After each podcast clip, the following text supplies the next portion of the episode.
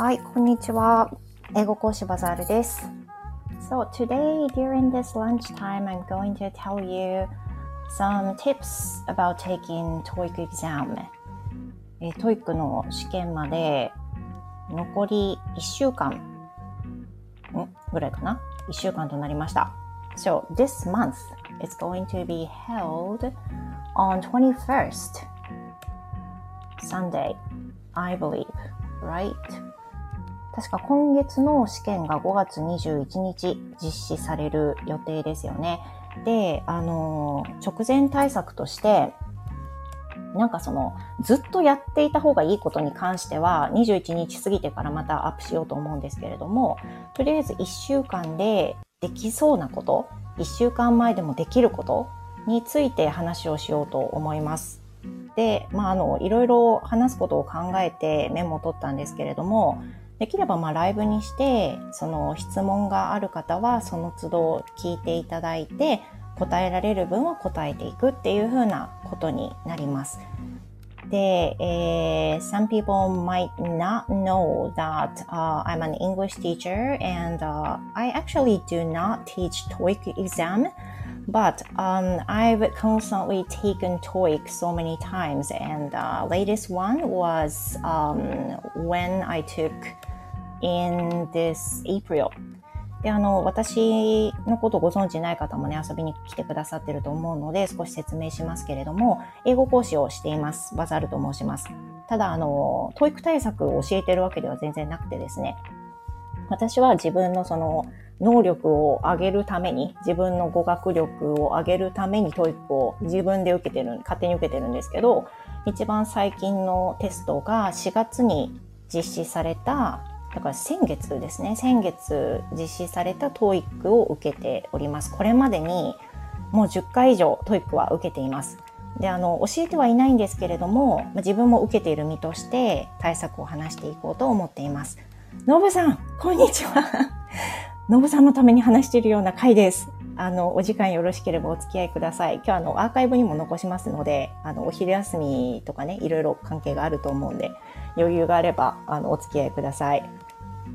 あきみきさん、こんにちは。ありがとうございます。みそちゃん、こんにちは。いらっしゃい。ありがとうございます。今日は、あの、 TOEIC 直前対策ということで、あの、ちょっとね、あの、スコア、目標をクリアしたので調子に乗って 直前対、直前対策ができることあればなって、ちょっと考えて書き出しているので、今回はね、あの、3つに分けて話をしようと思っています。1つ目が全体的に1週間前でもできること。で、二つ目にリスニング。で、三つ目にリーディング。というふうな形で、あの、話していこうと思います。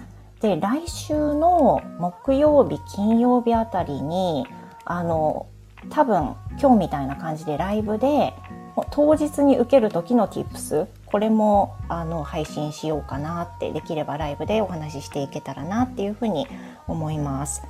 みそちゃん、 TOEIC 受けませんが、お話聞きに来ました。そういう方がね、いてくださるとありがたいですよね。あの、何でも気になることがあれば、あの、ご質問いただいたり、コメント残してください。できれば拾ってね、あの、質問に関することは答えていきたいと思います。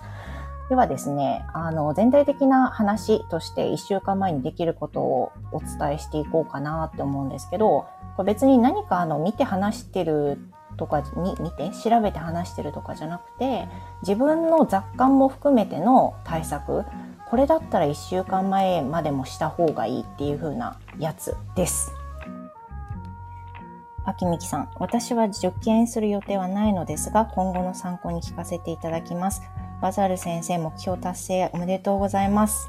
ありがとうございます。なんかね、まだ全然実感ないんですよね。正直その実際スコアが達成できたとしても自分の中ですごくレベルアップしたかっていうと全然そんな実感はないので、のぶさんもありがとうございます。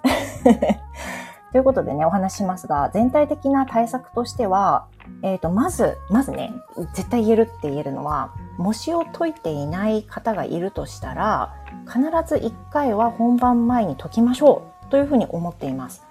この模試は、あの、公式、 TOEIC の公式が出している過去問ありますよね。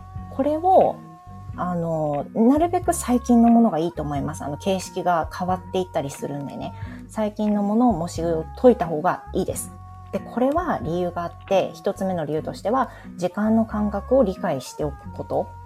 2時間200問解くという感覚をしっかり植え付けておくということ。で、2番目にテストの形態に慣れておくこと。まあ、時間をしっかり測って同じような状況で解くっていうことがすごく大事かなと思いました。で、今回はですね、去年あの12月に受けたのと、先月4月受けたのと、何、私が変えたことがいくつかあるんですけど、それは、あの、模試を解く回数を増やしました。で、ちょこちょこ解きじゃなくて、ガンってあの、まあ、時間がね、やっぱり大人ってなかなかないから、そのリーディング、リスニング全部通してが一番いいんだけど、そうすると2時間ね、まとめて取らないといけないから、私は、私はですよ、私はリスニングはリスニング通して、で、また別日にリーディング通してみたいな感じで、あの、回数をこなせるっていう風なのに重きを置いてやりました。あ模試はもうマスト。直前に、あの、もし一回も、もし、ダジャレじゃないよ 一回も解いてないとしたら、あの、解いておいた方がいいと思います。で、あの、これは他のね、あの、サイトの人もおっしゃってます。サイトの人って誰？他の人もおっしゃってますけど、あの、解いたことがない新しい模試をこの1週間で解くっていうのは多分やめた方がよくて、あの、復習としてやるっていう風なことが基本的におすすめです。あ、みちーさんこんにちは。ありがとうございます。メロディーさんこんにちは。やべ、聞き逃すとこでした。耳暖房。大丈夫。今日はね、あの、アーカイブに残しますんで、もし、あの、時間が足りなそうだったらね、そのままアーカイブ聞いてください、最後に。ということで、全体的な流れを今話しました。えっ、ー、と、次にリスニングのね、1週間前でもできること。これをね、まず話していきます。まずていうか2回目に、2つ目に話していきます。で、リスニングで1週間前にできること、1つ目は、1.2倍で過去問を聞くということです。で、これはね、もう常にやってほしいです。で、今回は私、当日、試験当日の受付直前まで聞いてました。1.2倍で聞くっていう作業ですね。で、これは最初はきついんですよ。めっちゃ早く感じるんで。だけど、1.2倍を聞いておくと必ず慣れる日がやってきます。で、慣れてきたら耳がついてきた証拠なんですよね。でそれを感じるまでは1.2倍を死守して聞いてほしい。もちろん模試を解く時はねあの普通の1倍になると思うんですけどそれ以外の練習の時とかはもう基本1.2倍で解くっていう風にするといいと思います。えっ、と、それから2つ目に他のポッドキャストも可能なら1.2倍で聞く。別に日本語だけのポッドキャストだったらいいんですけど、英語と日本語、私のとかね、英語と日本語とか、あとは英語だけのポッドキャストも含めて可能であれば、設定が可能であれば1.2倍で聞くっていうのがおすすめです。あと YouTube も、例えば英語話者の人の YouTube であれば、これも設定できますよね。1.2倍に設定して聞くのが好ましいと思います。本当にね、慣れてくるんですよ、この速さに。なので、聞いてくるといいのかなと思いました。えっ、ー、と、メロディーさん、まさに1週間前、私のためのライブだ。ありがとうございます。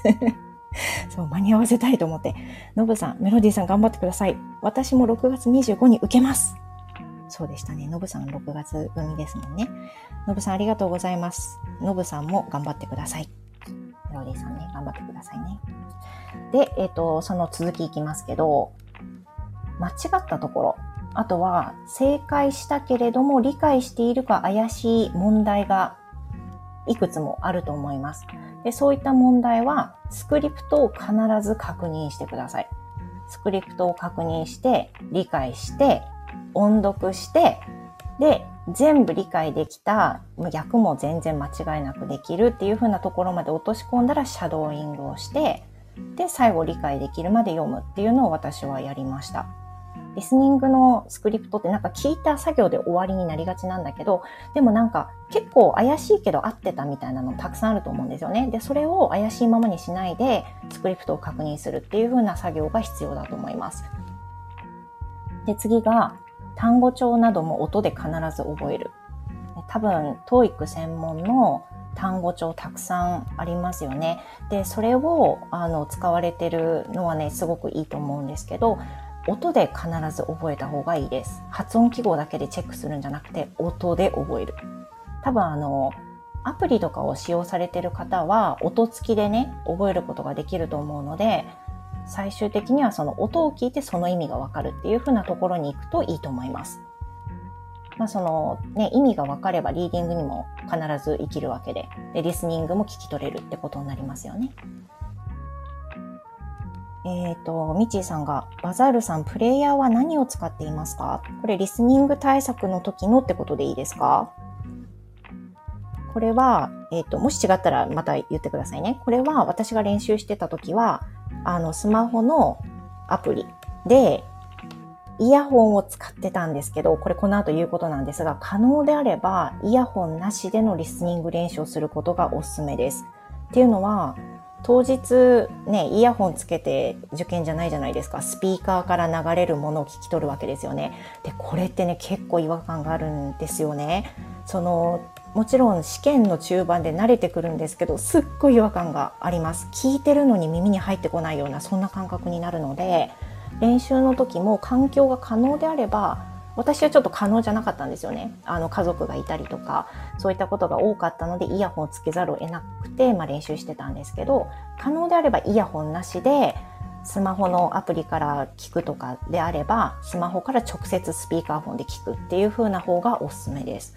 全然違うと思う。これは本当に。あの、もう可能であればそうした方がいいと思います。で、えっ、ー、と、今話したのがリスニングの対策です。リスニングの対策です。なんかもし質問があれば、あの、コメントを残してくださいね。また後で追っかけますからね。で、次に、リーディングの対策として私が考えたことを2つあるんですけど、まあ、直前だからね、2つなんですけど、まず1つ目は、語彙、あとフレーズ集は直前まで確認する。もう前日だから今更覚えても、じゃなくて、もう本当に受付して、あの、はい、締め切りです。すべて物をバッグにしまってくださいって言われる、その瞬間まで見る、確認するっていう作業をするといいと思います。なんか、貪欲にやった方がいいのかなって私は思います。それから二つ目として、もし、もしくはお手持ちの問題集の間違い部分のみを確認する。精読する、音読するってやつです。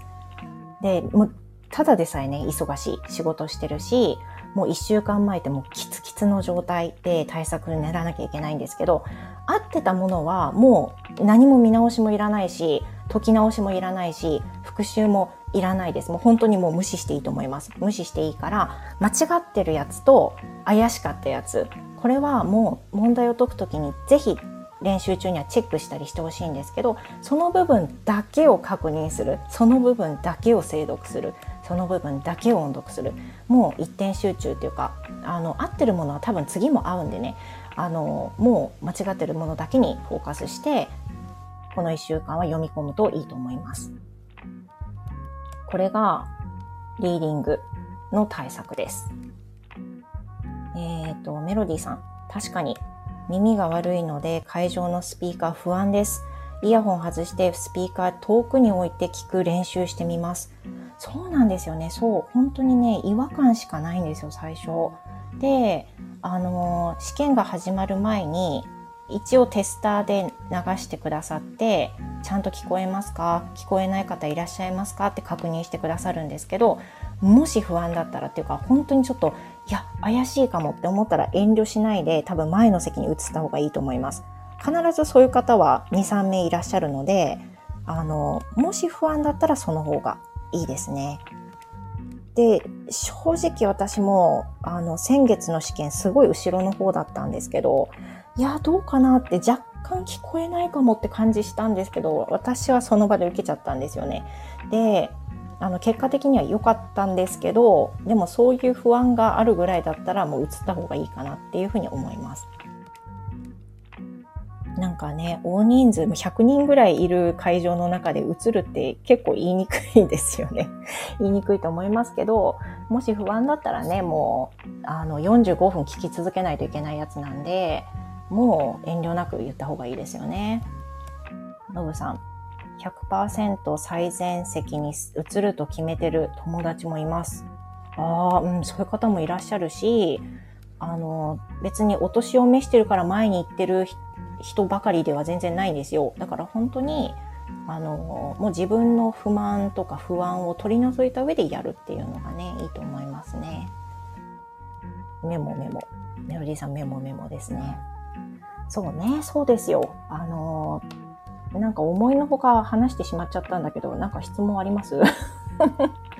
当日受ける時の tips はまたあの別の回で話そうかなと思ってるんですけど、ね、当日、もう本当あの試験とは関係、関係ないというか環境も含めての話を、あの、次回はライブなんかでね、話をしていこうと思うんですけど、ちなみにですけど、あの、私、勉強どうやってやってるかっていうと、前にも配信で言ったかと思うんですが、あの、英語のアプリの AB シードっていうのを使っています。AB シードのもう、あの、有料会員になってまして、で、これだとね、TOEIC の模試を受け放題っていうのと、英語のテキスト、ほとんどのものが使い放題なんですよ。だから、それを利用して、何、どんな問題を先月の試験までこなしていたかっていうのを少しね、ご紹介しようと思うんですが、まずは、えっ、ー、と、王道で言うと金のフレーズですね。でも、正直金のフレーズ私も全部終わってしまって、あの、今回やってたのは黒のフレーズ。これを、あの、何回も回しました。黒のフレーズが一つ。で、二つ目が、えっ、ー、と、金の専門。最近出たやつですよね。TOEIC L&R テスト、デルタン特急、金の専門。専門、専門問題が出るやつです。同じあの特急シリーズですね。で、それから、えー、TOEIC L&R テスト900点特急パート 5&6 っていうパート5と6に特化した問題のものをやりました。これは一周まではできませんでした。これはちょっと未完です。終わってないです。で金の専門と黒フレはもう終わって回したりしてました。あとは、えっ、ー、と、リスニングの家事をしながらリスニングを1.2倍で聞くっていう作業すごいたくさんしてたので、その時に使ったのが、もちろん公式のリスニングですね。で、それから、えっ、ー、と、別のテキストが、TOEIC テスト、TOEIC テスト、新形式、生鮮模試。生鮮模試有名ですよね。生鮮模試のリスニング。この生成模試のリスニングは、あの、5回分問題が入ってるので、すごくあの、充実してますよね。で、リスニングだけの問題になってるんで、それをリスニングで聞いていました。これが、えっ、と、試験まで使っていたテキストです。それと公式問題ですね。オレンジの一番新しいものを使っていました。まあなんか、あのアプリだと私の場合回して学習がしやすいというのもあって、あの、紙媒体より使いやすかったです。うん。のぶさん、未だにイギリス英語、オーストラリア英語、カナダ英語は聞き逃しがち。人にもよりますよね。難しい時ありますもんね。小板さん、こんにちは。いらっしゃいませ。ありがとうございます。こんにちは。参考になります。いや、参考になれば嬉しいです。メロディーさん、テキストの終わりってどう判断したらいいですか ?100% 完璧って思うまで。これは、例えばね、アプリであればなんですけど、あの、復習すると何パーセント完了とか出るんですよ。で教えてくれるんですよね。間違ってるから復習、復習ボタンを押すと間違ったところだけやり直せる。すごく効率がいいって私は感じるんですけど、これが例えば紙媒体だと、間違ったものにチェックして、えっ、ー、と、また2周目するときにダブルチェックがついたものだけ復習してって、最終的にそのチェックが減っていくのが完了というふうに考えていいと思うんですけど、ほぼほぼチェックがつかなくなってきたら完璧。一周ぐらいじゃ完璧じゃないんですよね。だから、もう何回も繰り返すっていうのが大事なんですけど、アプリだとそれがすごく効率よく、ま、私にとっては学べたので、もう断然アプリ派です。だからたくさんそのテキストも回しましたけど、アプリだからこそできたような気はします。えー、みちーさん、当日の話ですが、わし、必ず直前に栄養ドリンク飲みます。しかもちょっといいやつ。あ、でもいいかもしれない。うん。私は栄養ドリンク飲まないんですけど、でも気をつけてることがあって、コーヒーは飲まない。あの、利尿作用があるから、なんかね、トイレ行きたくなったりしたら自分が辛いでしょう。だからコーヒーは終わりまで飲まないっていうのは決めてて、あとは、普段結構水分取るんですけど、なんかもう本当に必要最低限だけ取るっていうふうなことと、あとは緊張でお腹が空かないんだけど、何かしら食べていくっていうのは気をつけてます。でも栄養ドリンクいいですよね。なんかあの集中力も出そう。カフェインとかも入ってそうだし。ね。みそちゃん、受験しないので他の質問優先してください。これまでと今回でバザールさんがやったことで大きく違ったことってありますか？これが大幅アップに効いた気がするみたいな。これはですね、さっきちょっと話したのと被るところがあるんですけど、リスニングの量をめっちゃ増やしました。多分それが満点につながったのかなって。あの、前回の12月の試験の時もリスニング量1.2倍で聞き始めたのも12月の回の前からなんですけど、1.2倍はね、本当におすすめだと思う。これは違ったと思う。それと、何かしら聞いていた、あの、英語の耳をつけてた、あの、英語を話してる人のことをたくさん聞いてたっていうのはありますね。もう明らかに変わりました。で、えっ、ー、と、あと何が違うのかな。えっ、ー、と、模試を解く量を増やしました。これが12月と変わったことです。模試を解く量が増えた。で、金フレなんかがもう終わった人、金のフレーズが終わった人なんかはもうちょっと多分レベルアップした方がいいんで、黒のフレーズとか、あの、私間違ってあの、黒じゃない、何灰色のフレーズじゃなくてなんかそういうのありますよね。間違って買っちゃったんですけど、あれはあの、金フレよりも下の段階のレベルなんで間違って買わないようにしてくださいね。レベルアップだと思って私間違って買っちゃったんですけど、黒のフレーズがいいかなと思います。えっ、ー、と、メロディーさん。なるほど。間違った問題がなくなるまで。そう。それをいかに減らしていくかだと思います。秋みきさん。 TOEIC のお話なのに申し訳ないのですが、英検でも同じような感じですか？過去問を何回もやる、イヤホンをつけずに聞く練習をする、1.2倍速で聞くなど、娘が英検受験予定なので、さらっとお話しいただけると助かります。皆様は TOEIC のお話をお聞きになっていらっしゃるので、いや、でもこれ通じると思います。あの、やり方はもうほぼ同じで、問題集が英検になるっていうだけだと思うんですよね。で、英検は、あの、私教えてる生徒さんに言うのが、デルジュンパスタンと公式問題。これも公式、やっぱり公式が強いですよね。公式問題をあの繰り返しやった方がよくて、で、秋美さんがおっしゃるように間違った部分だけを繰り返しやるっていう風なことを復習の段階でやる方がいいと思います。で、 TOEIC も英検も同じなんですけど、長文は精読がマストなんで、本当に間違ったところは読んで意味が理解できて、あの、なんでこの答えになるのかっていうのが自分で説明できるぐらい理解できたら OK としていいと思います。メロディーさん、コーヒー飲まない。ちょっといい栄養ドリンク。ちょっとなんか食べとく？ミッチーさんありがとうございます。そうですね。もう、もう、めっちゃくちゃ緊張すると本当何にも入らないし、水分すら飲めなくなっちゃうんだけど、なんかね、多分入れた方が良くて、2時間も経つとね、すっごいお腹が鳴り出すんですよ。そっちで集中できなくなっちゃうから、なんかあった方がいい気がしますね。のぶさん、1.2倍は文章を見て分かった状態で聞いたんですか？いや、これはですね、聞か、文章を見ない状態から、もう問題を解く段階で1.2倍で聞いて、で、復習の時も1.2倍で復習するです。基本ベースがもう1.2倍。あの、模試を解く時は通常ベースですけど、それ以外の練習は基本1.2をもうもう通常のものとしてやるって感じです。で、例えばその私、シャドーイングの話をさっきちょっとだけしたんですけど、シャドーイングするときは1.2倍だと早すぎるので、0.7とかに落として自分がその流れに乗って言えるようにするっていうのから1倍に戻すっていう風な作業で練習しました。秋みきさんありがとうございました。いえいえ。小板さん、ABC 度で1.2倍速で聞きまくってたら本番ゆっくりに聞こえました。ああ、ね、そういう風におっしゃる人多いですよね。で、正直なとこ私はあんまりゆっくりは聞こえなかったんですよ。あんまり差を感じなかったんですけど、だからって1.2倍に戻したところで早く感じるわけでもなくてなんかその耳になれるってことがやっぱりすごい大事なのかなっていう風な感じですね。いや1.2倍本当に推奨。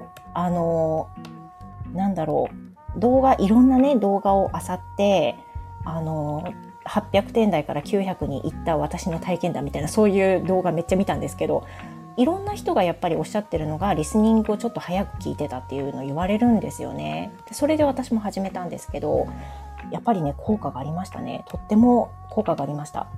でみそちゃんがさっき質問してくださってたあの前回と今回の違うことの中に模試を解くっていうのがあったんですけど模試を解くのも3回チャレンジ法っていうのを採用して今回やっていて3回チャレンジ法っていうのは同じ模試を3回、まあ、解くっていう名の通りのものなんですけど方法がちょっとコツがいるんですよ。1回目の時に、えーと、時間を計って本番通りに解くでも1回目終わったからって言ってすぐに回答を見ないで2回目解く時は時間を無制限で解くんですね。で、2回目解いた後で初めて回答をチェックして復習を始めるんですけど、ここで1回目と2回目の点数の差を見るんです。で、点数があんまり開いてなかったら、時間制限はあんまり関係ない。英語の能力の問題でその点数がついてるっていうふうに判断できるんですけど、点数に1回目と2回目の開きがある人は、時間が問題になってるってことなんですよね。だから時間を計ってたくさん解く練習が必要だってことがわかります。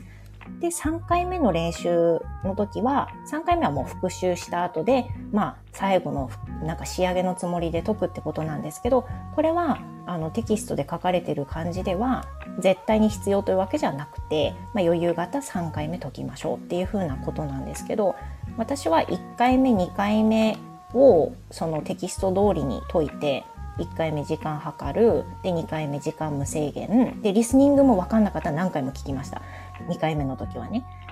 で、それが終わったらもう復習に時間を当てました。間違ったところだけ精読したりするっていう風な作業をやりました。あ、のぶさんではまたありがとうございました。また来てくださいね。そう。あの、それが違いでした。大きな違いです。ミッチーさん、重い服を着て修行するみたいです。そうそう。そうですよ。あの、精神と時の部屋に入ってくださいね。重い服を着て修行する。足にウェイトを乗せて歩く。みたいな作業ですね。メロディーさん、やってみて分かったのは、時間無制限でやろうとしても集中力が先に切れることです。ああ、そうなんですよ。それ分かります。私はなんかあの、 TOEIC 受け始めた当初は、英語力が足りなすぎて眠ったぐらいで試験中に、もう読んでて眠くなって寝ちゃうみたいな。呪文のように見えていたっていうのも終わってますよね、完全にね。そういう時期もありましたね。えー、それからそうだな。話すことは全部話してしまったので、質問があれば受けるんですけど、もう他にないですか？時間的にもちょうどいいのかな？なんか、漏れ、漏れてるとこないかな。一応全部書き出したんですよね、今日の朝、ポチポチと。何が違うかなとか何が大事かなっていうのを考えて話をしたつもりなんですけど。うーんそれが違うところかな。メロディーさんありがとうありがとうございます。はい。じゃあ終わりますか。であの数日後に当日受ける時の tips ということで当日こういう風にして臨んだ方がいいよ、あと解いてる間こういう風に解いていた方がいいよっていう風なね、コツがね、私はあると思うんですけど、それについて話をしていきたいと思いますので、また、あのお時間あればね、あの、お付き合いください。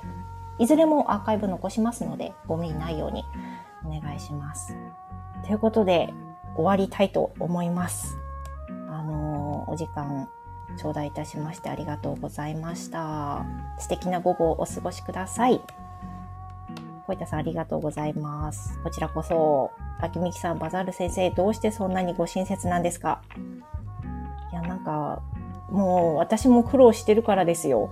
もうこれに尽きると思います。私めっちゃ苦労してたので、あの、これからも苦労するんですけど、本当にもう900を超えられなくてずっと過ぎていたんですよね。